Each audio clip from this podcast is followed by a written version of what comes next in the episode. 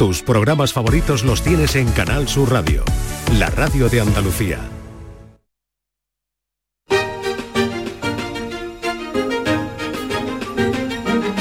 En Canal Sur Radio, Días de Andalucía, con Carmen Rodríguez Garzón. Continuamos en Días de Andalucía en Canal Sur Radio en esta mañana de domingo 3 de marzo en la que iniciamos programación especial en Canal Sur Radio con motivo del Día Internacional de la Mujer que se celebra el próximo viernes día 8, una jornada reivindicativa para reclamar una igualdad real, una lucha permanente porque aún queda mucho camino por recorrer.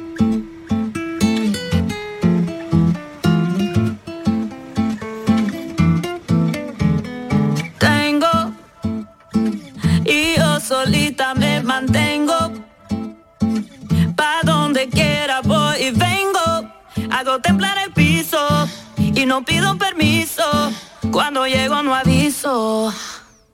Una mujer tan dura. Un camino que iniciaron las mujeres siglos atrás desde la Universidad de Granada. El equipo de investigación Trama ha puesto en marcha una página web que recoge el papel de las mujeres trabajadoras en la Andalucía de la Edad Moderna desde 1450 y hasta 1808. Trabajaron dentro y fuera de casa, es decir, desempeñaron actividades tanto remuneradas como no remuneradas. Hay ejemplos de grandes hacendadas y emprendedoras, también de tenderas, taberneras, comadronas, enfermeras, maestras, libreras e impresoras. Y una larga lista de la que después hablaremos con Margarita Virriel, que es profesora colaboradora e investigadora principal del proyecto Trama de la Universidad de Granada.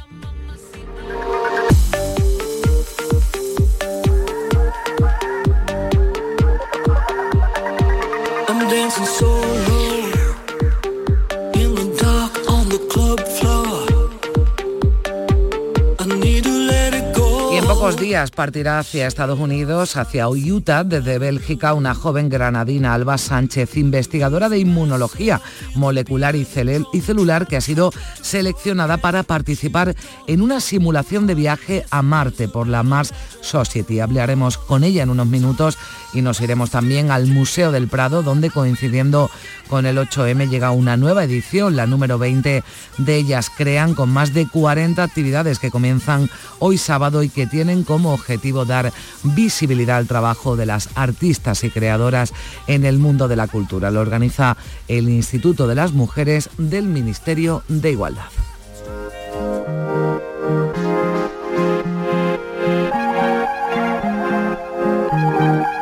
Porque vivimos una vida de cine. Fuimos del drama, de la acción nuestro tiempo de cine, como no podía ser de otra forma, hablaremos del Festival de Málaga que acaba de comenzar. Juan Luis Artacho nos hablará de algunas de las películas que participan en la sección oficial. Y Manuel Navarro nos llevará hoy a un escenario de cine, como son las minas de Río Tinto en Huelva. Allí se ha descubierto recientemente una fortificación romana en el paraje de los frailes en el Campillo, desde la que se controlaría el acceso a esas instalaciones mineras.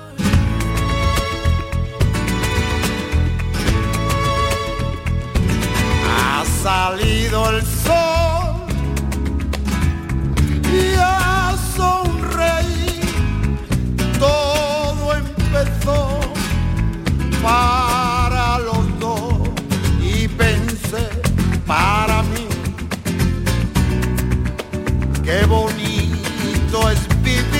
José Mercé, al que escuchan flamante hijo predilecto de Andalucía, va a ser el protagonista de nuestro tiempo de flamenco con Lourdes Galvez, dedicaba el premio, el galardón a su hijo Curro, que falleció hace 30 años cuando tenía solo 14 y aseguraba que era el mejor premio, este título de hijo predilecto de Andalucía que había recibido en su vida.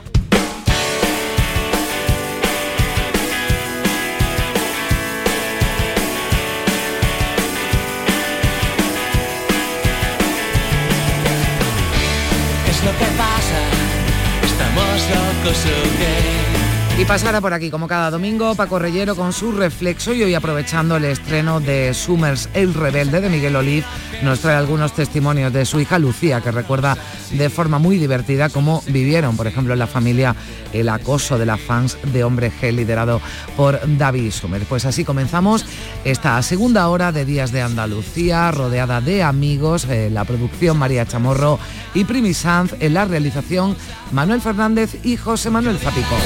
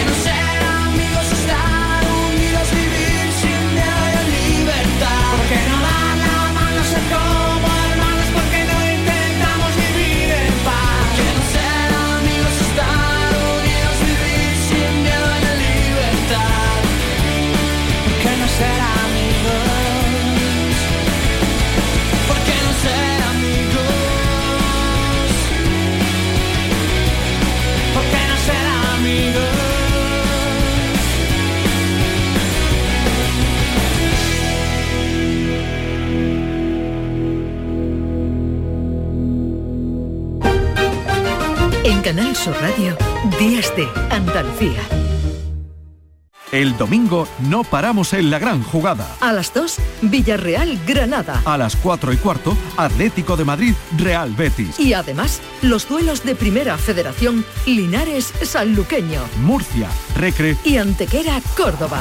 y todo en la gran jugada de Canal Sur Radio. Con Jesús Márquez desde las 2 menos cuarto de la tarde. Contigo somos más Canal Sur Radio. Contigo somos más Andalucía.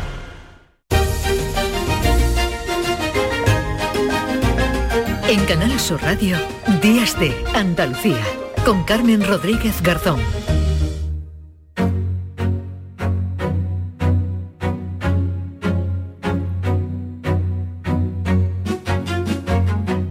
Domingo iniciamos en Canal Sur Radio nuestra programación especial con motivo del Día Internacional de la Mujer que se va a celebrar el próximo viernes 8 de marzo. Así que parte de nuestro contenido esta mañana ya lo vamos a dedicar a hablar con y de mujeres que en distintos ámbitos y profesiones son referentes en la lucha en pro de la igualdad. Mujeres que destacan como Alba Sánchez, granadina de Atarfe, investigadora en inmunología molecular y celular, actualmente terminando su doctorado en ciencias biomédicas en la Universidad de Lovaina en Bélgica y que ha sido seleccionada, fíjense, para participar en una simulación de viaje a Marte por la Mars Society. Alba, ¿qué tal? Muy buenos días. Hola, buenos días. Muy Bu- bien, encantada de estar con vosotros. Gracias, gracias por atendernos porque sabemos que estás muy, muy ocupada. Cuéntanos en primer lugar, Alba, en qué consiste este proyecto por el, para el que has sido seleccionada y qué papel tienes eh, tú en, ese, en esa simulación de viaje a Marte. Vale. Pues a ver, este proyecto es un proyecto que hace cada año mi- la Universidad de Lovaina, de aquí de, Bélgica, en colaboración con la Mars Society de Estados Unidos. eh, consiste en que se seleccionan a ocho investigadores para ir al desierto de Utah, donde pasan 15 días en una estación experimental, una especie de cúpula, que está preparada para, diseñar, eh, para simular las condiciones de vida del planeta Marte o para simular las condiciones de un vuelo espacial dentro de lo que se puede hacer aquí en la Tierra. Eh, entonces, los ocho que vamos, llevamos un experimento científico y además eh, llevamos un cierto rol para el desarrollo de la misión. Entonces yo tengo como tengo dos papeles. Por un lado tengo mi experimento que yo voy a evaluar el sistema inmunitario antes, durante y después de la misión de mis compañeros y, el mío mismo. Y por otro lado, eh, cada uno se encarga de ciertas tareas. Yo en este caso me seleccionaron como periodista ah. porque yo soy divulgadora científica en mi tiempo libre, entonces estoy familiarizada con lo que es la comunicación de la ciencia, redes sociales y demás y yo me encargo pues, de darle visibilidad al proyecto y de una vez está, cuando estemos en la estación yo soy la que hace los, informes diarios de todo lo que se ha hecho durante el día. Ah, bueno, magnífico. Entonces hemos acertado llamándote a ti también para que nos lo cuentes aquí en Canal Sur Radio en esta, en esta entrevista. Es precisamente, Alba, eh, por tu estancia ¿no? y tus estudios en Bélgica, por lo que conoces y entras a formar parte de este proyecto. Sí, efectivamente, porque es verdad que existen otros programas que también van a esta estación, ¿no? Eh, eh, son proyectos mundiales. Y, claro, yo ha sido al llegar aquí, eh, una chica de mi departamento en concreto llevaba el año pasado una chaqueta con el logo del proyecto y ya me, dio curiosidad porque yo todo lo que es tema del espacio y demás, pues desde pequeña me ha fascinado. Y ya le pregunté y, me contó un poco sobre el proyecto y desde entonces yo, bueno, obsesionada con, con ellos. Pero sí, ha sido pura casualidad, ¿no? De, justo verla con, ese logo. Bueno, habrá sido casualidad, pero evidentemente aquí no seleccionan a cualquiera, ¿no? Habrás tenido que pasar un proceso, ¿verdad? para que tú hayas sido la persona, bueno, pues elegida, ¿no? Idónea también para, para participar en, en, esta simulación de viaje a Marte, que de momento es una simulación, pero ¿crees que será una realidad, Alba, más pronto que tarde que, que vayamos a Marte? Y si esto ocurriera más mm. pronto que tarde, ¿tú irías? ¿Tú te apuntarías? a ver, por un lado, yo creo que es algo que va a llegar en el futuro, porque realmente creo que los medios están, solamente, hombre, un viaje a Marte eh, acarrea muchas dificultades que yo creo que con el tiempo se irán resolviendo, ¿no? Como por ejemplo mantener a una tripulación durante mm, los días de misión que sean, que no son, no es ni un año ni dos, a lo mejor son tres. Y, mm, y bueno, pues yo creo que eso llegará. Y mm. luego, en cuanto a si yo iría o no, a ver, yo siempre lo he dicho que yo siempre he querido hacer mi, aportación ¿no? al mundo, a mi granito de arena, a la sociedad, a la ciencia. Y aunque ya lo estoy haciendo, ¿no? De, alguna manera con mi doctorado, con mis investigaciones, también es una manera, mm, es como a otro nivel porque, claro, al, espacio no va cualquiera. Y de hecho, yo hoy por hoy no soy la, la persona mejor cualificada, pero pero hombre, yo por mí, bueno, ya, sí, sí que me gustaría. Ya das un primer paso, va participando en esa simulación, te vas en, uno, en unos días, ¿no? Esto empieza ya, ya mismo, a final de este mes, ¿no? Sí, nos vamos en 27 días en concreto, el 28 de marzo despegamos. Bueno, pues eh, de, momento despegar hasta Estados Unidos, pero ya veremos. El final, Alba, bueno, pues eh, termina viajando, viajando a Marte. Hablabas antes de la fascinación que desde pequeña ¿no? habías tenido por, por el espacio y también yo creo que tenías claro, ¿no? Desde pequeña que querías dedicarte a la investigación y además has contado, Alba, siempre con el apoyo de tu familia. Sí, sí, sí, yo desde pequeña me, atraía mucho, yo, yo estaba todo el día haciéndome preguntas, yo miraba algo por la calle y el, y el por qué, y por qué, y por qué. Conforme pasaban los años, pues vi que lo que más me gustaba era el cuerpo humano en sí y, nuestro entorno, eh, el, ¿no? ¿Qué somos? y obviamente el cielo, yo miraba al cielo y yo me hacía mil preguntas con ver las estrellas.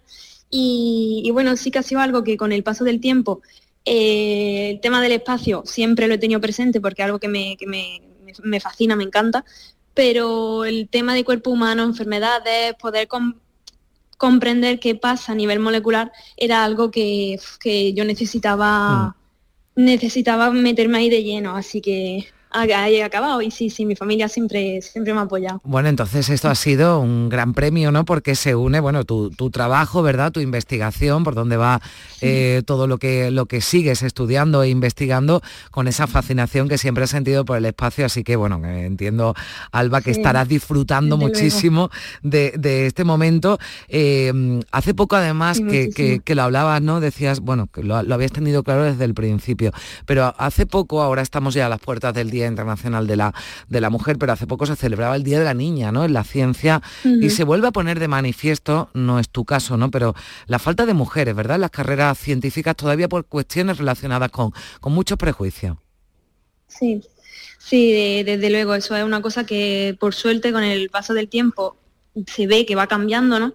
Pero siempre ha habido como, yo, yo recuerdo cuando yo era pequeña yo no tenía referentes cercanas que mm. fueran mujeres. Yo todo lo que veía, grandes científicos, grandes, los premios Nobel eran mayormente hombres.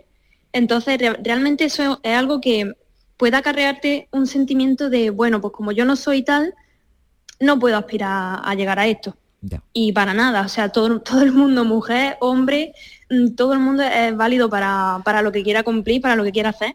Y, ya te digo que, bueno, en el mundo de la ciencia, por desgracia, sigue en algunos, en alguna situación, en algún entorno, sigue habiendo ese, ¿no? esa brecha, esa mm. desigualdad, pero con el paso del tiempo se está viendo que, que cada vez más corta, vamos. Bueno, y habrá, y lo bueno, y es muy importante ese mensaje que lanzas, porque tú no tenías referentes mm. femeninos, pero sí ahora, bueno, pues gente como tú, desde luego, que seguro que inspira a muchas niñas, a muchas adolescentes que eh, se están planteando, ¿no? Pues una carrera de ciencias, claro que sí, pero, pero es que además, fíjense porque, porque Alba también incluso podría haber sido una estrella del voleibol que tuviste que dejar, ¿verdad? El voleibol, para dedicarte plenamente a tu, a tu, bueno, pues a, a tu carrera, ¿no?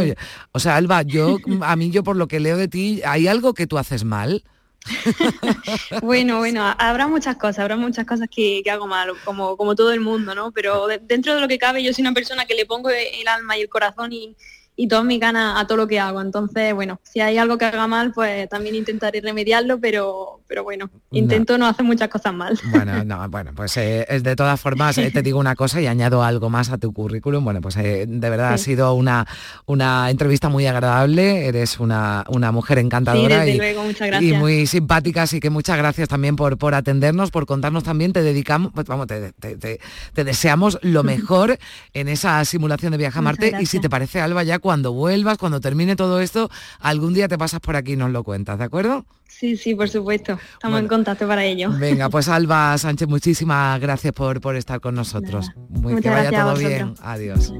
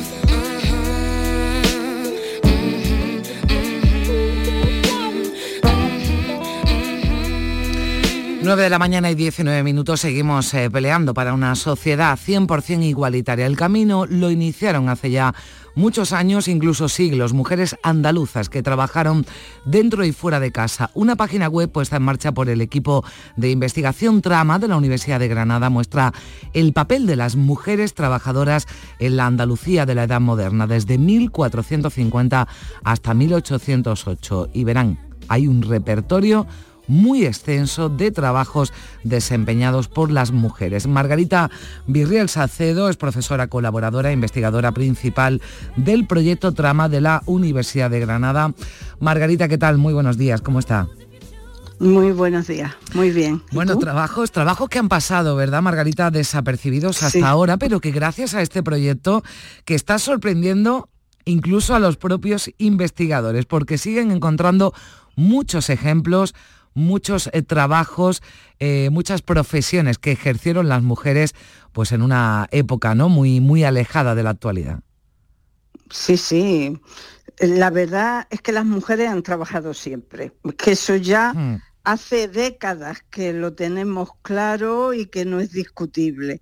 Otra cosa ha sido pues mm, clarificar qué tipo de trabajos han hecho, además de los trabajos de cuidado y de la reproducción, que eso lo asumimos todo el mundo, que es lo que hacen habitualmente, ¿no? Pero hay muchísimas actividades económicas donde tenemos numerosas fuentes que nos explican que han sido muy activas, mm. cuando no han sido imprescindibles, ¿no?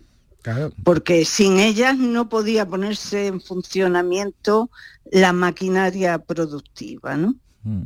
Claro, porque hablamos del trabajo en casa, que todavía hoy por hoy ¿no? también desarrollan muchas mujeres, el cuidado de los hijos, el cuidado de, del hogar, pero de muchas mujeres que también pues, tenían un papel importante, por ejemplo, en el campo. ¿Verdad? En, eh, bueno, pues en una, en una plantación eh, familiar, por ejemplo, en el que la, mujer, aunque después no haya trascendido ¿no? mucho con, el, con el tiempo, pero tenía eh, incluso en algunos casos un papel principal, ¿no? Como, como usted apuntaba, Margarita.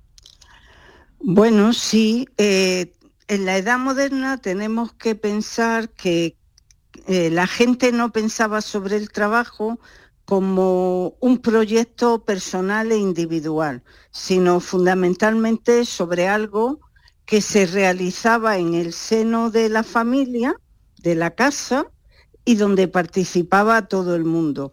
Y donde además, pues cuando se pensaba en la pequeña explotación agraria, en el pequeño taller, en el que era lo dominante, ¿no? Mm. Pues todo el mundo tenía que trabajar y trabajaba en lo que era posible trabajar, ¿no?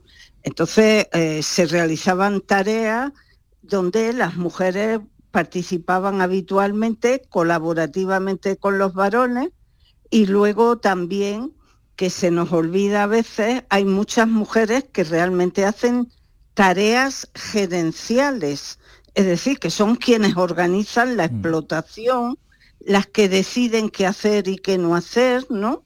Y que encontramos numerosos ejemplos, por ejemplo, en, los archivos notariales, mm. por poner un ejemplo que está poco explotado, mm. pero que eh, en los trabajos que hemos hecho en el proyecto va apareciendo cada vez más. Mm. Es verdad que estas mujeres casi siempre son viudas.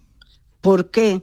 Bueno, porque la mentalidad de la edad moderna, o sea, de ese periodo cronológico que tú has señalado, pues eh, el que tiene que firmar la mayoría de las cosas es el varón cabeza de casa. Entonces quien aparece muchas veces en los registros son ellos, hmm. pero aparecen con ellas o en realidad comprometen patrimonio que es de ellas y que no es de ellos, hmm. porque lo han recibido en dote, lo tienen de herencia, etcétera. Entonces, tenemos que leer también esa parte de la historia, ¿no? Mm. Bueno, hay emprendedoras, incluso mujeres con responsabilidad, ¿no? Que vienen recogidas en, en estos artículos. Sí, sí. Bueno, es normal, ya lo sabíamos hace tiempo, pero ahora estamos encontrando algunas mujeres eh, que cumplen papeles muy importantes en actividades económicas de gran envergadura. ¿no? Mm. Eh, por ejemplo, eh, Ñeco en Almería, en Adra en concreto, que bueno, es capaz de gestionar un patrimonio enorme utilizando todo aquello que se le ocurre. O sea, que es una mujer lista, mm. que sabe cuáles son los límites jurídicos, que sabe cómo funciona la economía de su pueblo, pero también la del comercio internacional, ¿no? Entonces, estamos hablando de emprendedoras de, gran envergadura. O en Málaga, igualmente, si pensamos en, mujeres que están implicadas en el comercio americano, eh, incluso fundadora de, de importantes empresas, ¿no? O que han sido prestamistas con papeles importantes, ¿no? Como Margarita Kirti Mm. o alguna otra, ¿no? Entonces, sí, sí, estamos hablando de que no hay una actividad, bueno, o puede haber alguna, pero eh, prácticamente en todos sitios encontramos a las mujeres haciendo trabajos incluso mm, de mucha responsabilidad económica. Hay una- uno de los objetivos también, ¿no? aparte de, de divulgar algo que seguramente la mayoría desconoce, es que esto llega a los colegios, ¿verdad? Llegue al sistema educativo, llega a la Sí. universidad y las mujeres ocupen el papel que realmente le corresponden en la historia, en este caso de la Edad Moderna en Andalucía. Pues sí, eh, por nuestra parte, eh, desde el primer momento hemos concebido el proyecto como un proyecto donde investigamos, donde eh, digamos que ponemos al día qué es lo que se ha hecho en Andalucía, porque muchas veces lo que hay es desconocimiento, ¿no? Mm. porque no circulan bien. Pues si yo publico un artículo es posible que tú no lo leas, ¿no? Pues, porque no se te ocurre, porque no está en tu, en tu horizonte. Mm. Eh, y a veces lo que hay que hacer es difundir ese conocimiento, ¿no?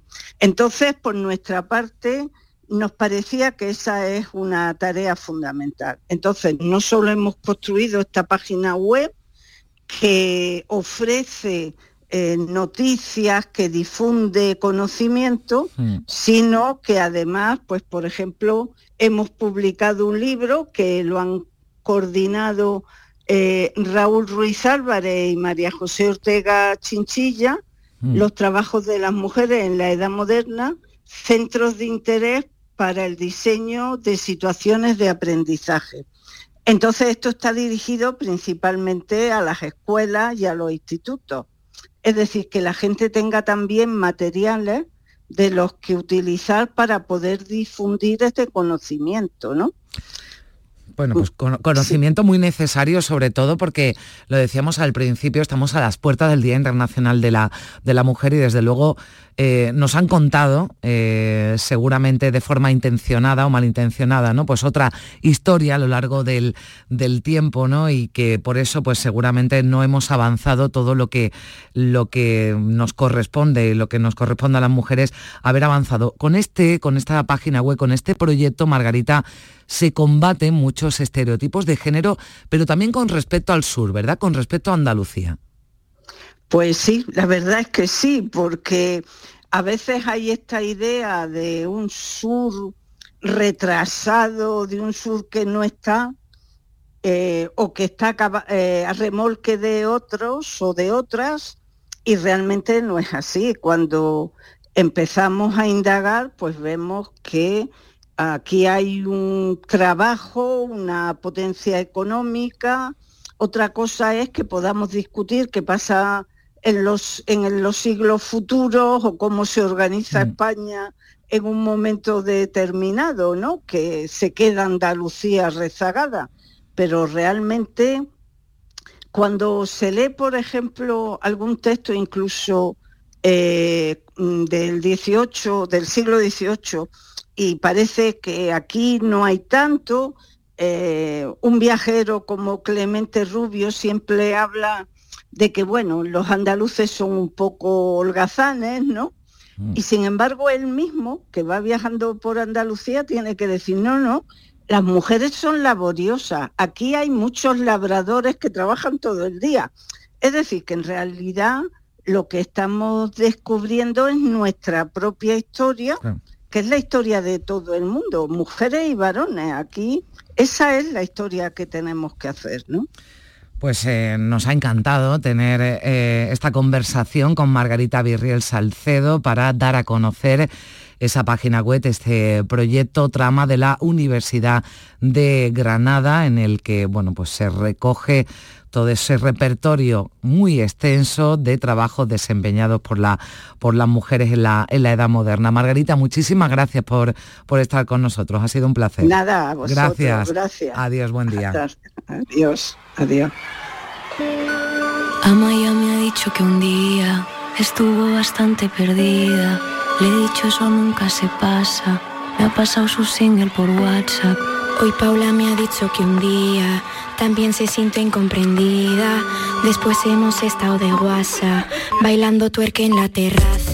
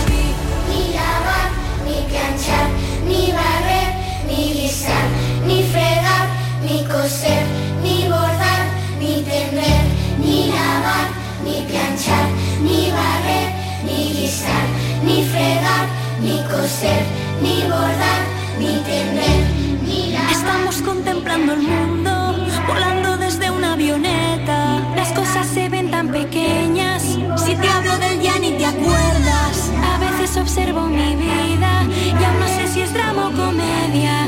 La niña hoy no puede lavar porque es que tiene que bailar.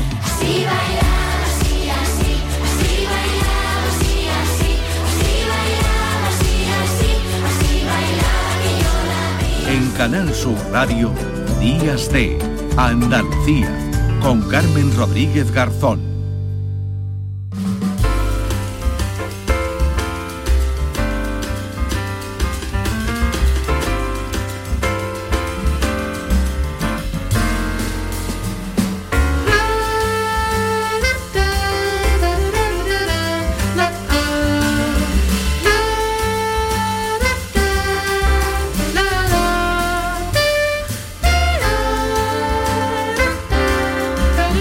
Escuchan, Irene Reik, uno de los nombres más prometedores de la escena jazzística nacional y que tiene mucho que ver con lo que vamos a hablar ahora porque nos vamos hasta el Museo del Prado de Madrid donde comienza la vigésima edición de Ellas se crean con más de 40 actividades que tienen como objetivo dar a conocer, eh, dar visibilidad al trabajo de las artistas y creadoras en el mundo de la cultura. Lo organiza el Instituto de las Mujeres del Ministerio de Igualdad.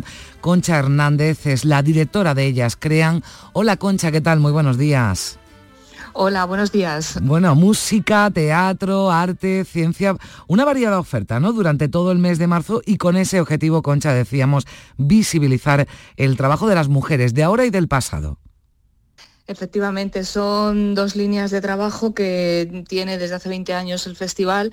Uno es la recuperación de la memoria de, de las mujeres que nos precedieron y la otra es en dar oportunidades a mujeres emergentes, eh, mostrar el trabajo, visibilizar el trabajo de las mujeres y bueno, y al final que el festival sea, como su nombre indica, festival que venga, es Mm. una fiesta, una fiesta durante todo el mes de marzo y bueno, serán 40 actividades eh, que casi mm, no damos abasto durante, durante el mes. Yo sé que nos coge la Semana Santa también ahí un poquillo, Mm. pero, pero bueno, mm, es una fiesta y es una invitación a, a conocer y a, y a intentar que los datos eh, se equiparen eh, y que realmente logremos que, que sea una democracia, que, porque tenemos una democracia imperfecta en cuanto a datos de, de- de participación de las mujeres. Mm. Bueno, todo el mes de marzo decías, porque afortunadamente eh, ellas eh, crean, ¿verdad? Nosotras creamos mucho y todavía, bueno, pues hace falta un mes, ¿verdad? Para, para, para llevar, bueno, alguna, una representación, ¿no? De todas esas eh, mujeres artistas, mujeres músicas, mujeres, eh, bueno, pues del mundo de, la, de las artes. Antes, bueno, estábamos escuchando, ¿no? Hace un momento ese saxofón, ¿verdad? De Irene Rey, que es uno de los nombres más prometedores del jazz nacional y que forma parte, bueno, pues de estas actividades. Actúa, mañana. Después, para terminar, escucharemos también a Raquel Andueza, ¿no? Que es la que también va a actuar este sábado en el, en el Museo de- del Prado. Bueno, pues un repertorio, ¿no? Muy, muy, muy variado, también con teatro. No sé si alguna cosa más que quieres destacar, Concha. Bueno, es un festival multidisciplinar que lo que intenta, en el caso de la música, mm, intentamos que todos los estilos, acoger todos los estilos. Es decir, tenemos el flamenco de- de- con Carmen Linares, tenemos la música barroca con Raquel Andueza, el jazz es una de las figuras, mm, Irene Rey, que es una de las figuras más prometedoras de- del jazz actual. Además, ella es saxofonista, lidera su propio grupo, es un octeto, un octeto, entonces es una mujer que rompe también estereotipos y también es lo que buscamos. Es- habrá libre improvisación con una de las figuras más importantes de nuestro país, Chef Alonso, con poesía en el Museo Arqueológico y, y, bueno, tenemos también mucho cine. Quizás en el cine es donde los datos eh, se han equilibrado y tenemos es más esperanzador el futuro Mm. y, y ahí reivindicaremos también la figura de pioneras como la directora Margarita Alessandre. Eh, presentaremos el libro de sus memorias, estará su hijo y, y su nieta y bueno, pues es una ocasión de conocer a mujeres que nos, que nos precedieron en, en- en Mm. nosotras y que bueno, pues en el caso de Margarita Alessandre, pues con la proyección de la gata, después de la, de la proyección, de- perdón, de la presentación del libro, eh, veremos que es la primera mujer que trajo el cinemascope, que trajo el, el- el sonido estereofónico al, al cine en España.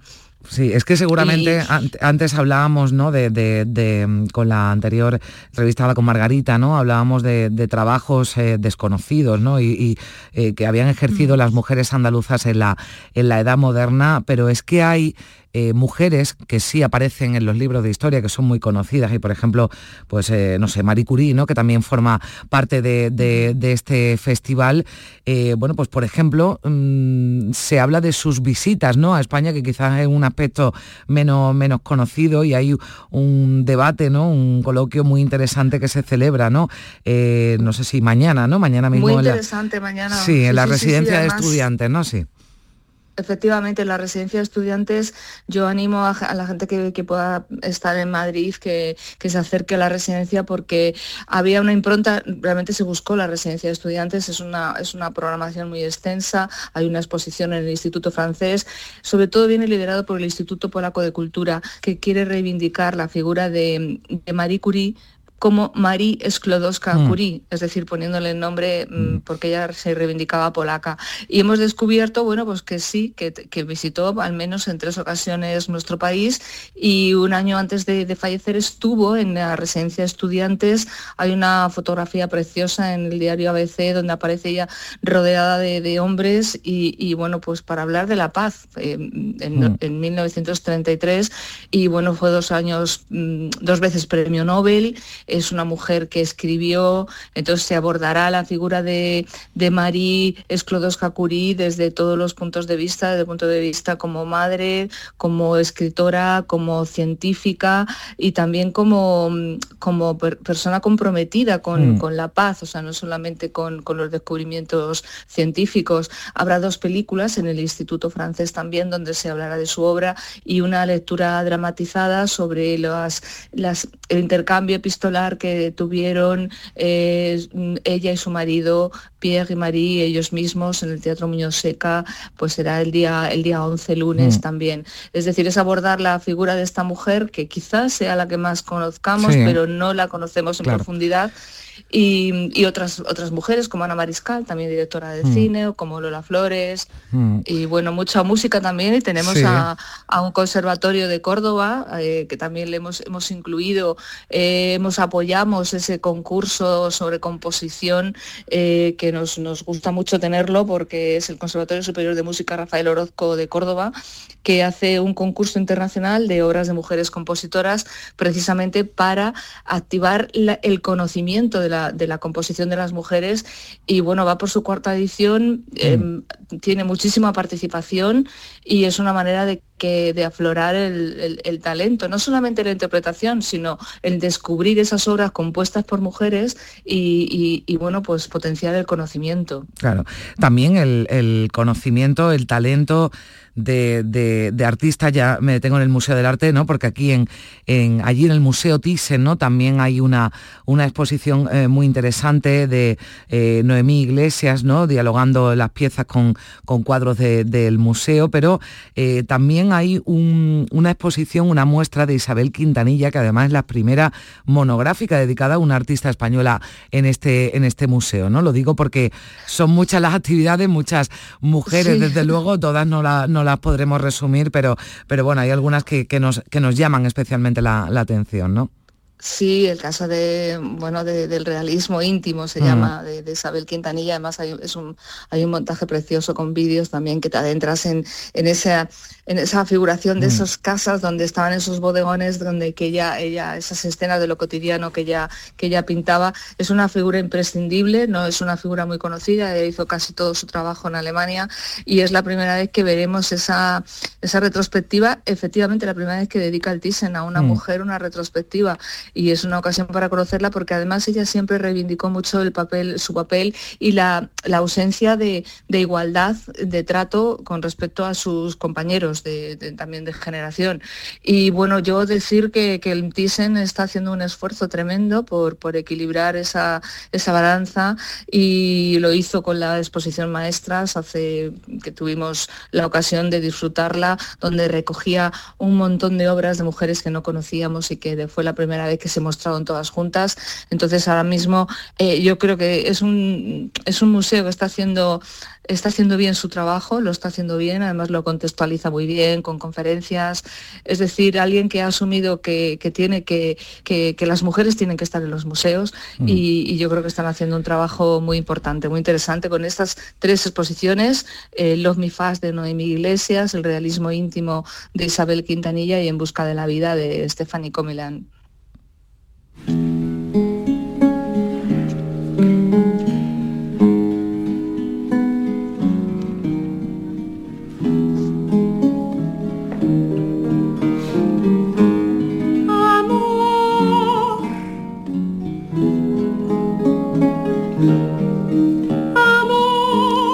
Pues esto es lo que va a sonar hoy, ¿verdad, Concha? En la Sala de las Musas del Museo del Prado. O sea, sonó ayer, perdón, ese pasado ayer. sábado. Hoy Irene Rey, la que, a la que escuchábamos al principio, pero bueno, pues ese es el sonido de Raquel Andueza y la galanía, ¿no? Este repertorio de música barroca, pues que forman parte, ya lo han visto, son muchas mujeres, muchas las que crean, pero seguramente no siempre tienen el papel ¿no? que les eh, corresponde y eso es lo que hacen en ellas crean esta iniciativa, este proyecto, estas exposiciones que se celebran en Madrid pues desde este fin de semana y durante todo el mes de marzo. Concha Hernández es la directora de Ellas Crean. Muchísimas gracias Concha por, por estar con nosotros. Que vaya todo bien.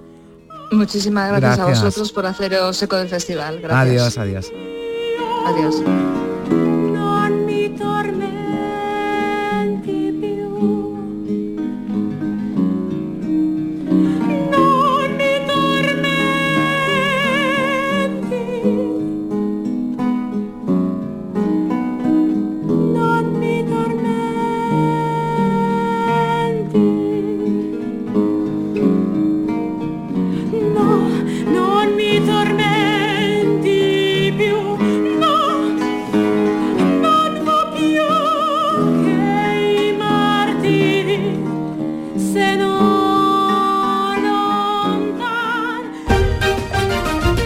Sur Radio, Días de Andalucía. ¡Ay! ¿El colchón nos deja cao? Cámbialo en el golpecito colchones y sofás. Cuida tu salud con descuentos de más del 50% en equipos de descanso, colchones, canapés y almohadas. Despierta mejor con el golpecito colchones y sofás. Buenos días. El golpecito colchones y sofás en Alcalá de Guadaira, calle Mairena, calle Naranjo y Polígono Recisur, en Utrera, calle Corredera. 954 100 193. No dejes pasar esta oportunidad. Instala autoconsumo con SVS renovables y aprovecha el 80% de subvención. Que nadie apague tu luz. Oferta válida hasta el 31 de marzo.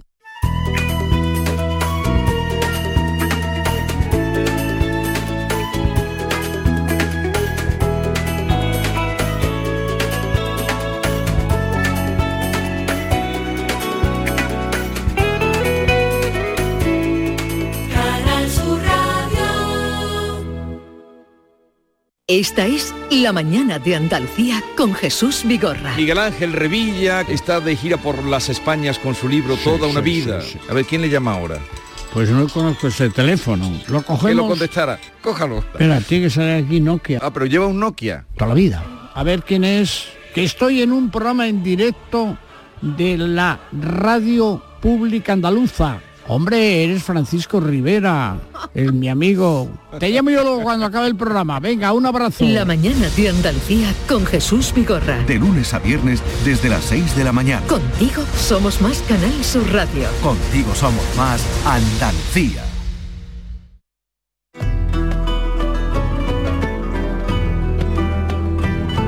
Cuadernos de Arqueología con Manuel Navarro.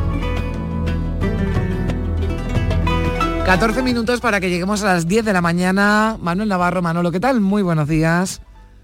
Hola Carmen, ¿qué tal? Muy buenos días. Buenos días de nuevo, que ayer te tuvimos aquí por si alguien se lo perdió, hablando de ese gran documental magnífico que dirige Manuel Navarro, que ha hecho su productora sobre Gil de Galvez, sobre Concerto Málaga, ¿verdad? Ese disco del que, del que hablábamos ayer, pero yo te decía que la visita del sábado no te libra de la del domingo. Eso... No es que no me libre, yo es que estoy encantado. De, ya lo sé, ya lo sé, de- Manolo. de venir, sí, sí. Bueno, es que además tenemos siempre tantas cosas que contar que a mí lo que me gusta es que se nos vayan acumulando los temas, ¿verdad? Y que, y que digamos, eh, bueno, hace unas semanas, bueno, pues yo vi esta noticia, ¿no? De la que vamos a hablar hoy y te dije, Manolo, a ver si hacemos algo que nos pilla aquí en casa, en, en Andalucía, en Huelva en este caso, una, un descubrimiento importante, ¿verdad? Una fortificación romana cerca de la mina de Río Tinto. Sí, así es. Eh, estamos una vez más en Huelva, que es una provincia de la de las de Andalucía que quizá más aporte al caudal, a ese caudal inmenso que es la arqueología andaluza en general, ¿no? Pero bueno, sabes que a Huelva es verdad que, vamos con cierta frecuencia porque su, su capacidad, su potencial en el campo de la arqueología es muy grande. Y como bien dice, hace 8 o 10 días creo que me enviaste la noticia, Mm. que se acaba de publicar en la prensa, de bueno, del, del descubrimiento de una fortificación eh, romana eh, en el entorno de las minas eh, de Río Tinto. Así que nada, bueno, pusimos manos a la obra y mm, bueno, después de leer las publicaciones y hablar eh, con los responsables de la- del trabajo de la excavación, pues aquí estamos esta mañana para contarle a nuestro querido público lo que, lo que se sabe ahora mismo y también pues para darle contexto un poco de todo lo que significa el mundo de la minería eh, prehistórica y la minería histórica en, en Río Tinto, que no es poco, ¿eh? O sea, estamos exactamente. hablando de una actividad, de una actividad extractiva que ha sido el motor, sin duda alguna, por lo menos desde el neolítico, que tenemos noticias en algunos sitios del Mediterráneo, de grandes desplazamientos de personas, ¿no? El interés en obtener, el, sobre todo de la edad del Mm. cobre, que es cuando se, se empiezan a trabajar los, los metales, de obtener eh, grandes producciones metalíferas, está en el, es el motor mismo de la, de la Mm. historia, podríamos decir, ¿no? Que, que- que sería Tarteso, si no, por ejemplo, ¿no? Claro. El gran mito de Tarteso, que además abarca esta zona precisamente muy cerca. eh, bueno, es la, la prodigalidad en, en plata, en oro, en cobre, que tiene eso que se conoce por los geólogos como y por los geógrafos como la faja pirítica, eh, que digamos es un poco Sierra Morena, por decirlo eh, a trazo grueso, y que tantísima riqueza, como digo, tantísima convocatoria, tanta fuerza de convocatoria ha tenido desde la antigüedad. En ese contexto, Roma evidentemente no iba a ser una Claro. excepción. Bueno, y además ya, ya hablamos en su momento, por ejemplo, ¿no? Del aprovechamiento, digamos, eh, económico, además, ¿no? Que hacían los romanos, pues, de, de- cuando estuvimos hablando de Babelo Claudia, de, de los salazones, ¿verdad? De, de- del estrecho, bueno, y en este caso, pues también ese aprovechamiento, ¿no? Que hacían de, de, la mina, ¿no? De la mina de, de Río mina- Tinto. Mm. minas muy zonas Claro. mineras muy conocidas Mm. desde la edad del cobre desde el yacimiento de, de Alosno de Cabezo Juré Mm. eh, luego en yacimientos bueno eh, tartésicos orientalizantes como puede ser Tejada la Vieja que yo pues, conozco bien también Eh, es decir que los romanos ya sabían perfectamente que en la península ibérica había cantidades muy importantes de, de mineral para la fabricación de metales y desde luego minas las Claro. conocían y tanto es así que las, eh, las fortifican con una serie de, porque el- los frailes no es la única fortificación.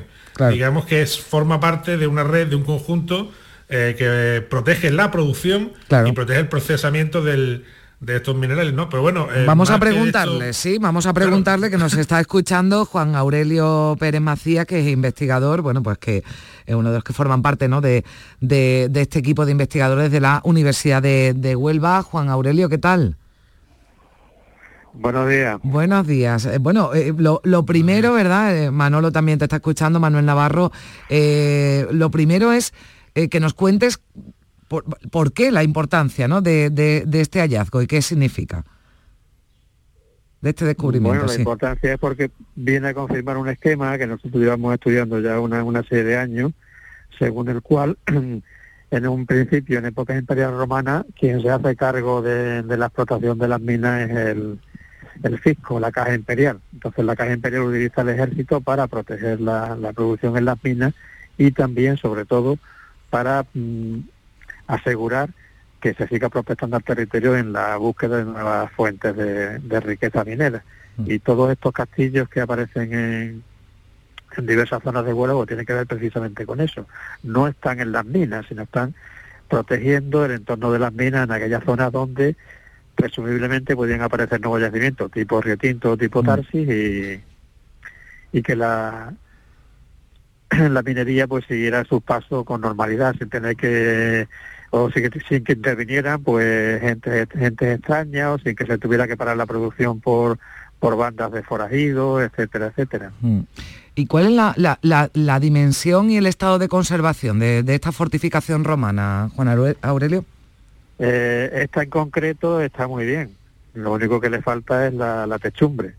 Eh, está muy bien porque la han excavado los clandestinos, los buscadores de tesoro. Entonces, cuando nosotros llegamos ahí, pues nos encontramos los cuatro muros de, de la fortificación, lo que sería la torre central, eh, pues con una altura de a lo mejor dos, tres metros en, en algunos sitios. Falta lo que es el, eh, la muralla que luego rodea esa torre, esa torre central, pero probablemente esté allí, eh, enterrada por los escombros de que se han ido acumulando a lo largo del tiempo. Mm. Manolo. Las primeras eh, instalaciones de este tipo eh, son de época republicana, no son incluso antes de- del imperio, pues ya hay presencia eh, romana por allí, por la zona, ¿no? Sí, desde el comienzo de la romanización hay, hay presencia, hay eh, explotación. Eh, pero en esa época, que sería siglo II, antes, antes de Cristo, no son tan abundantes. Tenemos documentada en concreto más que una, en Río Tinto, la entrada a Río Tinto desde la carretera general, frente a la gasolinera, que es el Cerro del Castillejo. Todo eh, el resto de fortificaciones pues son de fines del siglo I antes de Cristo, principios del siglo I de- después de Cristo, eh, lo que sería la dinastía Julio Claudia. Luego se acaba. Cuando ya O sea, que se ha terminado ya la- lo digamos, la- la, la fase de Sí, o sea- explotación, ya se había concentrado la explotación en las grandes minas, Tarsis, Río Tinto, La Zarza, eh, la Mora, etcétera.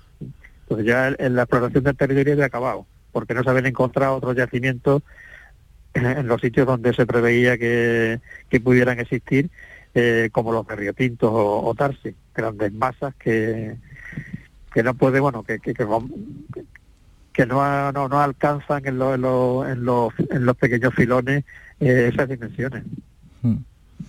La, la propiedad de las minas eh, era estatal, pero a veces pertenecían al Senado, otras veces pertenecían al emperador.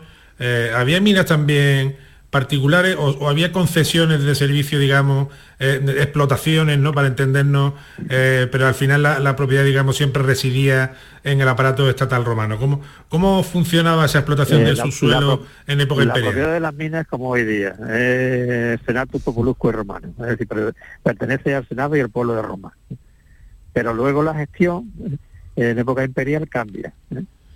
En época imperial unas minas se pueden ceder a particulares, como incluso a miembros de la familia imperial, como Livia, la, la mujer de Augusto, eh, otras minas pasan a- al- Senado, pero la propiedad depende eh, del metal que se saque. Todas aquellas minas que tengan minerales eh, metales estratégicos, como por ejemplo la plata y el cobre, que son metales amonedables, es dinero, pues se convierten en propiedad imperial. Mm. Eh, están gestionadas por la Caja Imperial, que es el fisco, y no por el erario, que sería la hacienda de- del Senado y del pueblo de Roma.